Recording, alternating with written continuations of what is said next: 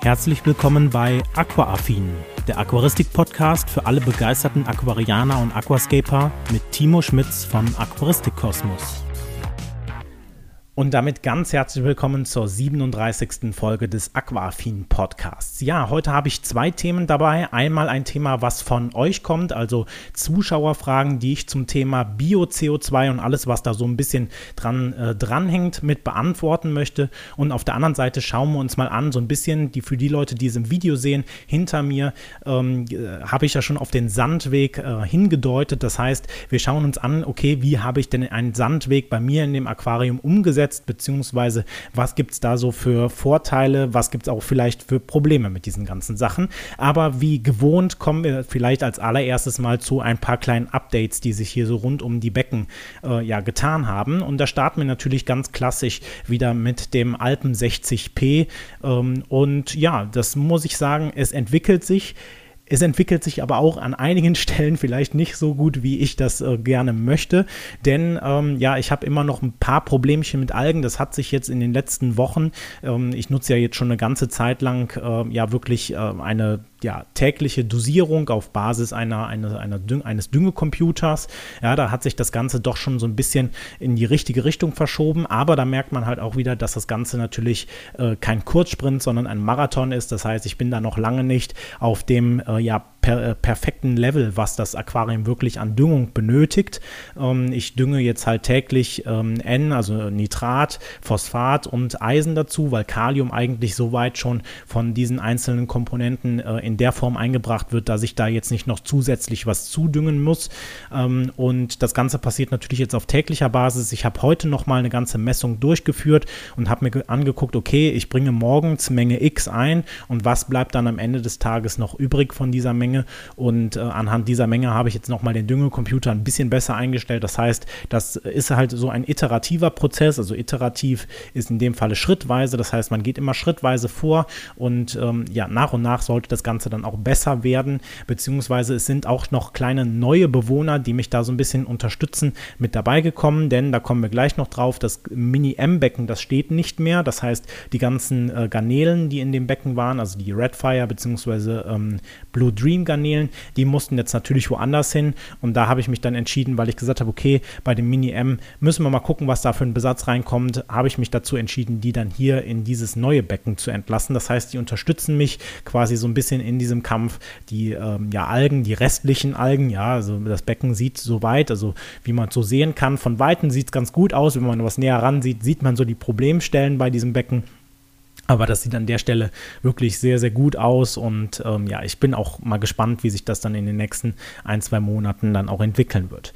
Ja, was gibt es sonst noch so Neues? Ich habe äh, eine ganze Menge an Holz bestellt. Ja, Ge genug Holz vor der Hütte oder so. Ne? Nein, Quatsch. Aber ähm, ich habe äh, ja gesagt, okay, ich möchte diesen Unterschrank neu bauen. Das ist ja jetzt der beste Unterschrank von Ikea, den ich mir so ein bisschen modifiziert habe mit ein paar Winkeln und so. Das möchte ich natürlich neu bauen, weil das Ganze, naja, das, das hält aber mh, mm, ja, ich sag mal, ich möchte es nicht äh, herausfordern, dass ich sehe, okay, das Becken knickt irgendwann, also der Unterschrank knickt irgendwann weg, weil halt einfach da jetzt auch durch die ganzen Steine, die noch zusätzlich jetzt im Becken drin sind, ja, das ist ja nicht nur die Wasserlast, die auf diesem Becken dann steht, sondern auch die ganze Steinlast, die dann noch in dem Becken mit drin ist, die ja vorher nicht war.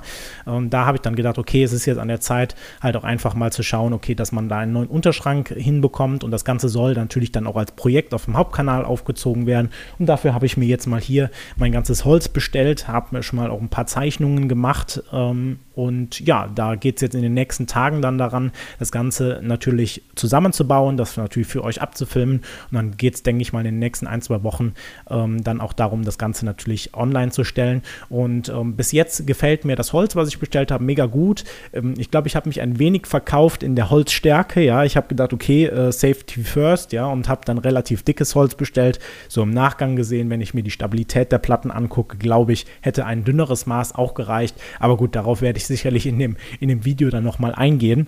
Aber da sieht es an der Stelle ganz gut aus und da freue ich mich jetzt auch auf die nächste Woche, um das Ganze mal so ein bisschen zusammenzubauen.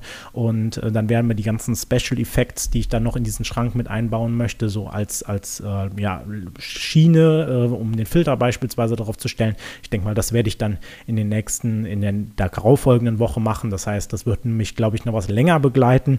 Aber ansonsten noch ein Thema, was ähm, ja jetzt so quasi vor Karneval ähm, dann aufgekommen ist, wo ich gesagt habe, okay, ich muss jetzt einfach endlich mal wieder ins Handeln kommen, ja, weil irgendwie die, die Wochen, ich hatte es ja schon im letzten Podcast so angesprochen, die Wochen, die äh, ja laufen quasi nur so förmlich vor mir her und ähm, man denkt sich, oh Gott, jetzt haben wir schon quasi Anfang März, wenn dieser Podcast rauskommt und dann denkst du so, okay, was hast du die letzten zwei Monate denn jetzt in dem Jahr geschafft? Und ähm, man merkt das halt jetzt auch so extrem, jetzt ist gerade Karneval vorbei, wo ich das, äh, den Podcast hier aufnehme, das heißt, heißt, ähm, ja, so die wenn man im Rheinland ist, dann ähm, ja, wird man das vielleicht kennen, dass äh, sich auch vieles nach dem Karneval richtet. Das heißt, äh, man hat vielleicht vor Karneval bestimmte Aktivitäten, ja, rund um Umzüge und äh, Sitzungen und sowas alles, ähm, was ich halt auch im letzten Podcast schon ausgeführt habe. Und jetzt nach Karneval geht es ähm, ja dann auch mit voller Power oder halbwegs voller Power, weil ich war so ein bisschen krank, habe das jetzt Ganze ganz gut auskuriert und geht jetzt mit voller Power dann weiter. Und vorher war halt einfach nicht die Zeit, sich da groß groß um Podcast und äh, andere Seitenprojekte zu kümmern. Da stand dann Karneval an und äh, genau, von daher ähm, geht es jetzt an der Stelle mit voller Power weiter und mit voller Power geht es nämlich auch dann beim Community Mini M-Becken weiter.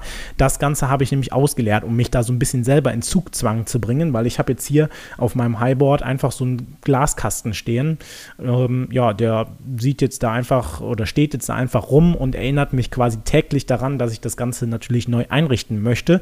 Und da werde ich mich nämlich jetzt gleich nach dem Podcast auch hinsetzen und mal meine Einkaufsliste machen, dass ich halt in den nächsten ein, zwei Tagen dann auch auch zum Zooladen komme, mir die benötigten Materialien, äh, Steine, Pflanzen, was auch immer, was ich mir vielleicht noch auf die Einkaufsliste setze, ähm, ja, dann zusammenzusammeln und dann das ganze Becken neu einzurichten und da werden wir mal gucken. Ähm, ich bin noch nicht ganz im Klaren, was es für ein Layout sein soll. Also ich glaube kein Stein-Layout, also kein Stein, also Layout mit äh, Sairio Mini-Landschaftsstein, weil das habe ich ja jetzt schon, obwohl ich die eigentlich ziemlich geil finde. Aber äh, ja, wir gucken einfach mal, ähm, wo mich der Wind dann hinträgt. Naja gut, äh, dann würde ich sagen, war es das soweit von ähm, ja, dem Updates. Und dann kommen wir einfach mal zu den zwei Podcast-Themen, die ich heute für euch mit dabei habe. Und das ist zum einen der Sandweg und zum anderen die Bio-CO2. CO2-Fragen. Und ich würde sagen, wir starten mit dem Sandweg, weil das vielleicht auch was ist, äh, was auch einige interessieren wird, gerade wenn man so immer mal den Blick in mein äh, ja, neues äh, Alpen-Layout reinwirft. Und ähm, ja, ich habe mal so vorher, bevor ich also ich kann das natürlich auch nicht so aus dem Stand. Das heißt, ich habe mich natürlich da auch vorher informiert, bevor ich diesen Sandweg angelegt habe. Da gibt es ja eine Hülle und Fülle an Videos, an äh, Foreneinträgen, wie man sowas machen kann. Ich habe mich jetzt eine, eine Methode ähm, gehalten, die von Liquid Nature vor allem auch äh, praktiziert wird. Ja, das heißt, ähm, die Idee, äh, wie man diesen Weg anlegt, der, diese, diese Idee, die stammt jetzt nicht von mir, äh, sondern von den ähm, Jungs und Mädels, äh, beziehungsweise ich glaube, es sind nur Jungs. Und ähm, genau, wie habe ich das Ganze gemacht? Äh, das Problem ist ja, wenn man einen Sandweg anlegt, dann möchte man ja in der Regel einen Sandweg nicht unbedingt flach anlegen. Das heißt, wenn wir beispielsweise jetzt solche Aufbauten haben wie bei mir hinten im Becken, dann wird das ja meistens äh, ja bis nach hinten ansteigend sein, der Hintergrund. Das heißt, dass wir einfach so ein bisschen mehr Tiefen Wirkung mit da reinbekommen. Das heißt jetzt natürlich, dass wenn wir den Sandweg vorne anfangen lassen, der noch relativ dünn ist, das heißt vielleicht mal einen Zentimeter oder zwei, und wenn wir den aber nach hinten ansteigen lassen, dann kann das natürlich sein, dass wir, wenn wir jetzt den Sandweg komplett nur aus Sand machen würden, da schon eine ganze Menge an Sand reinbuttern müssen, um einfach diesen Aufbau quasi zu bekommen. Das heißt, im Zweifelsfalle könnte das jetzt bei mir so vielleicht gut 15, 20 Zentimeter Sand sein, die man aufeinander türmen muss. Und da ja Sand zwar ein, ein Bodengrund ist, der auch ähm, ja, recht unproblematisch ist in, in mein, einigen Hinsichten. Aber gerade wenn man den natürlich so hoch auftürmt, kann es halt zu Problemen kommen, beispielsweise mit äh, Fäulnisgasen oder sowas oder Fäulnis, die sich dann im Bodengrund bildet, weswegen man eigentlich nicht so hoch Sand schichten möchte. Und da haben die sich die ähm, ja, Jungs von Liquid Nature jetzt ähm, was überlegt, was ich eigentlich total cool fand, weil ich auch die Idee dahinter so ein bisschen verstanden habe. Und zwar, das ist das Ganze mit einem anderen Aufbau zu machen. Das das heißt, dass man seinen normalen Aufbau beispielsweise mit Lava Keys und äh, Soil aufbaut und dann darauf erst den Sandweg dann macht. Und jetzt ist natürlich das Problem, naja gut, ich kann jetzt natürlich irgendwie Soil ins Becken einbringen, aber äh, da jetzt einfach Sand drauf zu schütten, bringt es ja auch nicht, weil das rieselt ja durch. Und das sollte man auch nicht machen, weil sich der ganze Bodengrund an dieser Stelle natürlich nur noch mehr verdichtet dadurch, weil halt einfach der Sand wirklich durch diese ganz vielen kleinen äh, Öffnungen, die oder diese äh, ja, Löcherchen, die halt so, Ki äh, so Kies oder beispielsweise äh, Soil dann mit sich bringt, halt dann einfach runterrieselt und das macht ja auch keinen Sinn, wenn das Ganze dann irgendwie vermengt ist. Und da gibt es jetzt einfach den Trick, dass man beispielsweise eine Unterkonstruktion baut. Jetzt kann man natürlich eine Unterkonstruktion nehmen, beispielsweise aus Plastik oder sowas, wenn man jetzt irgendwie äh, beispielsweise Acrylglas äh, sich so zurechtschneiden kann, dass es halt genau äh, den Weg ähm, beispielsweise nutzen kann oder auf den Weg gelegt wird, dann geht das natürlich so.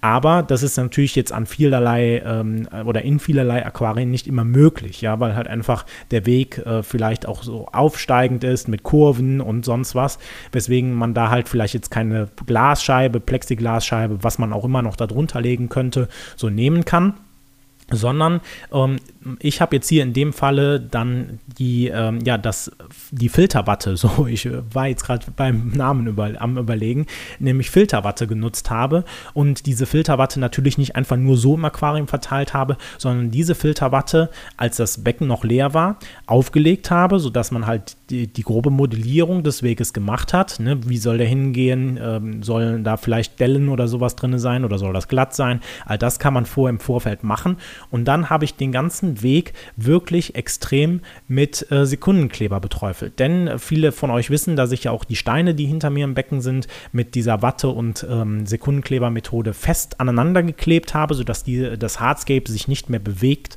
in dem Falle. Aber das kann man natürlich dann auch für solche Wege nutzen. Das heißt, ich habe die Filterwatte wirklich sehr durchtränkt und habe dann halt auch leicht ähm, ja, Sand da drauf gestreut, sodass halt der Weg nicht natürlich einfach nur so ein hartes ja, Filterwattebrett ist, sondern dass das Ganze natürlich dann auch die Körnchen ähm, ja, von den Sand, vom Sand, den ich hatte, festhält und man so schon einen festen Sandweg hat, auf den man dann nochmal etwas Sand quasi als Oberschicht aufbringen kann. Und jetzt muss ich dabei sagen, es gibt Vorteile dieser Methode, es gibt aber auch Nachteile. Vielleicht starten wir mal mit den Vorteilen. Der Vorteil ist natürlich, dass sich erstmal unter dem, also dass erstmal kein Sand runterrieseln kann. Das heißt, wenn wir jetzt darunter beispielsweise Soil benutzen, dann ist der weitestgehend untangiert, weil da rieselt nicht so viel Sand durch. Vielleicht rieselt man an einigen Stellen ein bisschen Sand durch, aber das wird halt nicht die enorme Menge sein und man hat natürlich auch viel, viel weniger Sandeinsatz, als wenn ich da jetzt wirklich irgendwie 20 Zentimeter Höhe Sand aufkippen geben müsste. Auf der anderen Seite hat es den Vorteil, dass ähm, gerade wenn man beispielsweise Ausläufer bildende Pflanzen im Aquarium hat, dass sich in der Regel, das funktioniert nicht immer, aber in der Regel, wenn man es richtig gemacht hat, ähm, dann unter dem, ähm, ja, unter dem Weg oder auf dem Weg keine äh, ja Ausläufer bilden können. Beziehungsweise auf dem Weg, also wenn die Ausläufer auf den Weg geschmissen werden von der Pflanze, mehr oder weniger, dann geht das natürlich schon. Aber gerade wenn man ja beispielsweise so eine Eleocharis-Art hat oder sowas, die bildet halt extreme Ausläufer und die hat man dann nachher nur noch in diesem Weg drin, weil die sich halt einfach überall durchbohren. Und das geht hier nicht, weil ja einfach der Weg quasi mehr oder weniger eine Platte ist, die wir gemacht haben. Das heißt, darunter kann nichts durchkommen. Ne, das funktioniert nicht immer, weil es an einigen Stellen vielleicht auch mal dann nicht so gut gut mit dem Sekundenkleber geklappt hat oder sowas. Aber in der Regel sollten da eigentlich keine Ausläufer durchkommen. Und wenn Ausläufer von oben drauf geschmissen werden, dann kann man die in der Regel ja ganz einfach mit dem Finger irgendwie so abziehen und hat dann halt an der Stelle erstmal auch keine Probleme mehr. Das sind vielleicht so die Vorteile, die man auch vor allem in dieser Konstruktion oder in diesem, wie man diesen Weg anlegen kann, sehen kann.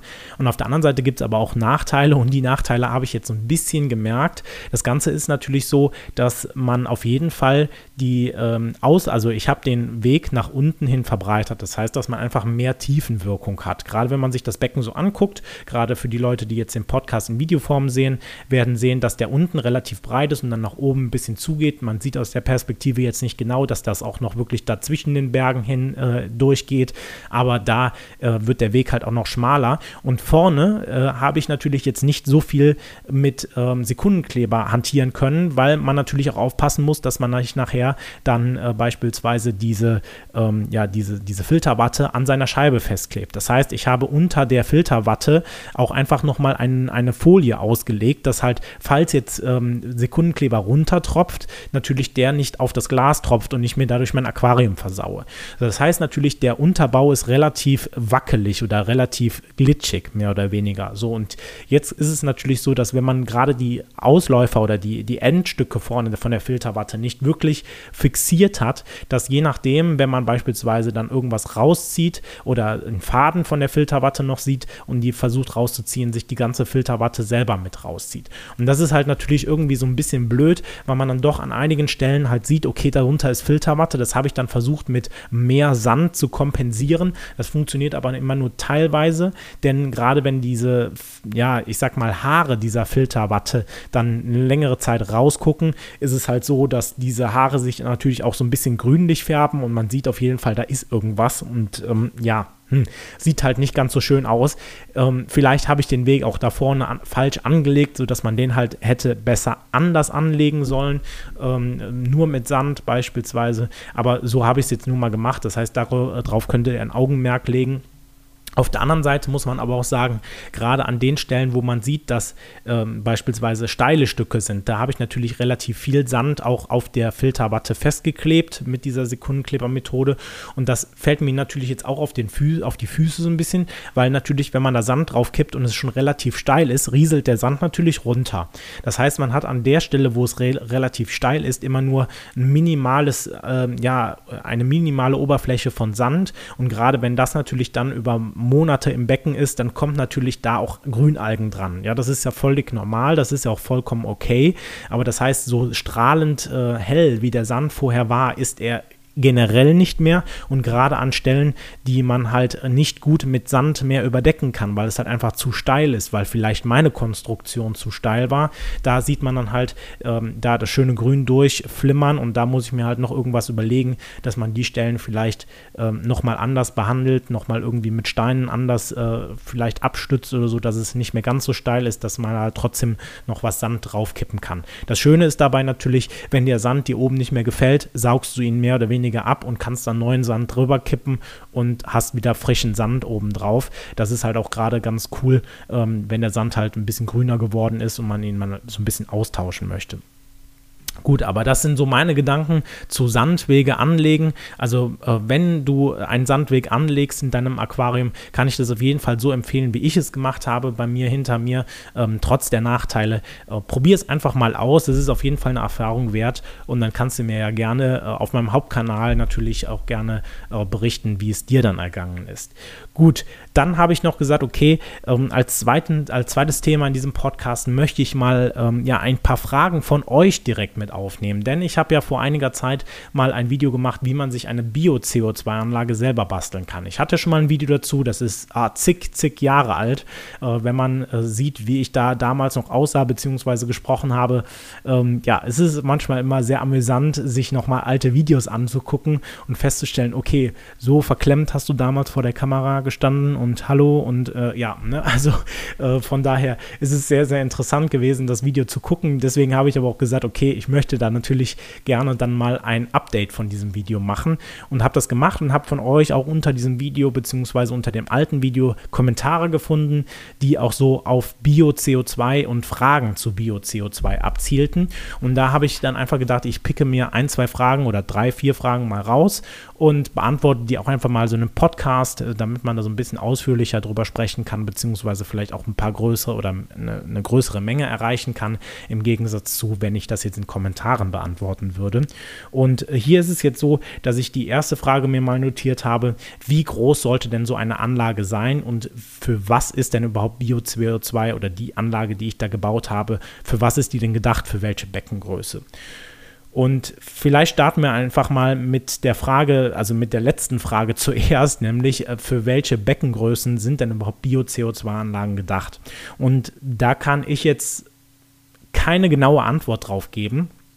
Denn das kommt natürlich immer stark darauf an, welche Bio-CO2-Anlage du dir baust. Aus meiner Sicht gibt es da so eine kleine Grenze, dass ich sage, naja, Bio-CO2 ist für mich eher was, was für kleinere Becken, also ich sag mal 120, maximal vielleicht 200 Liter oder sowas in Frage käme.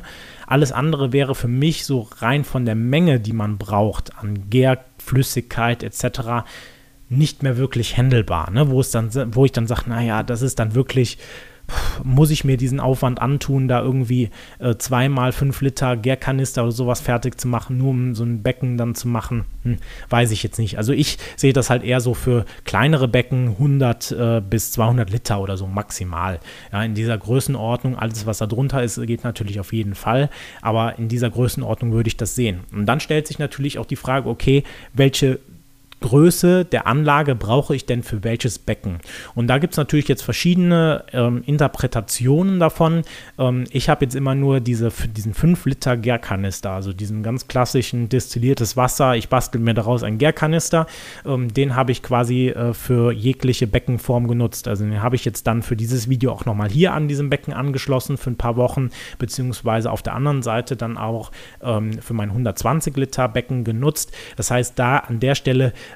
brauchst du dir eigentlich nicht so groß Gedanken machen. Wenn du, ich sag mal, ein 60-Liter-Becken hast, würde ich da auch schon mit einem 5-Liter-Kanister anfangen und ähm, wird da auch nicht kleiner werden. Wenn du ein kleineres Becken hast, also ich sag mal so ein Mini-M oder sowas, irgendwie so 20, 30, vielleicht 40 Liter oder sowas, dann kann man doch überlegen, ob man vielleicht nicht von diesem 5-Liter-Kanister zurückgeht auf beispielsweise eine 1,5 Liter PET-Flasche und natürlich dementsprechend auch ähm, das Rezept so ein bisschen anpasst, weil das ist halt natürlich immer so die Sache, okay, ähm, ich habe dann zwar einen, einen kleineren Kanister oder eine kleinere Flasche, aber äh, kriege ich denn da auch noch denselben Output? Ja, das ist halt immer die Frage, wie viel Hefe, wie viel Zucker, wie viel Wasser tue ich dann da halt rein und da kann man sicherlich auch einiges noch regeln, indem man halt eine größere oder kleinere Flasche wählt. Wenn du jetzt eine 5 Liter äh, Kanister hast, dann musst du dir aber auch keine Sorgen machen, wenn du jetzt ein kleineres Becken hast und da kommen wir nämlich dann zum zweiten, zur zweiten Frage eigentlich schon direkt dass es eine Überdosierung geben kann. Denn die Frage stellt sich natürlich auch, okay, wie bringe ich denn jetzt dieses Bio-CO2 in mein Becken ein? In Klammern, damit es eben keine Überdosierung gibt. Und da gibt es natürlich einige, die sagen, okay, wenn ich mir jetzt mal irgendwelche ja, gekauften Anlagen angucke, dann gibt es da beispielsweise Diffusoren drin, da gibt es Flipper drin, da gibt es äh, beispielsweise Topper drin.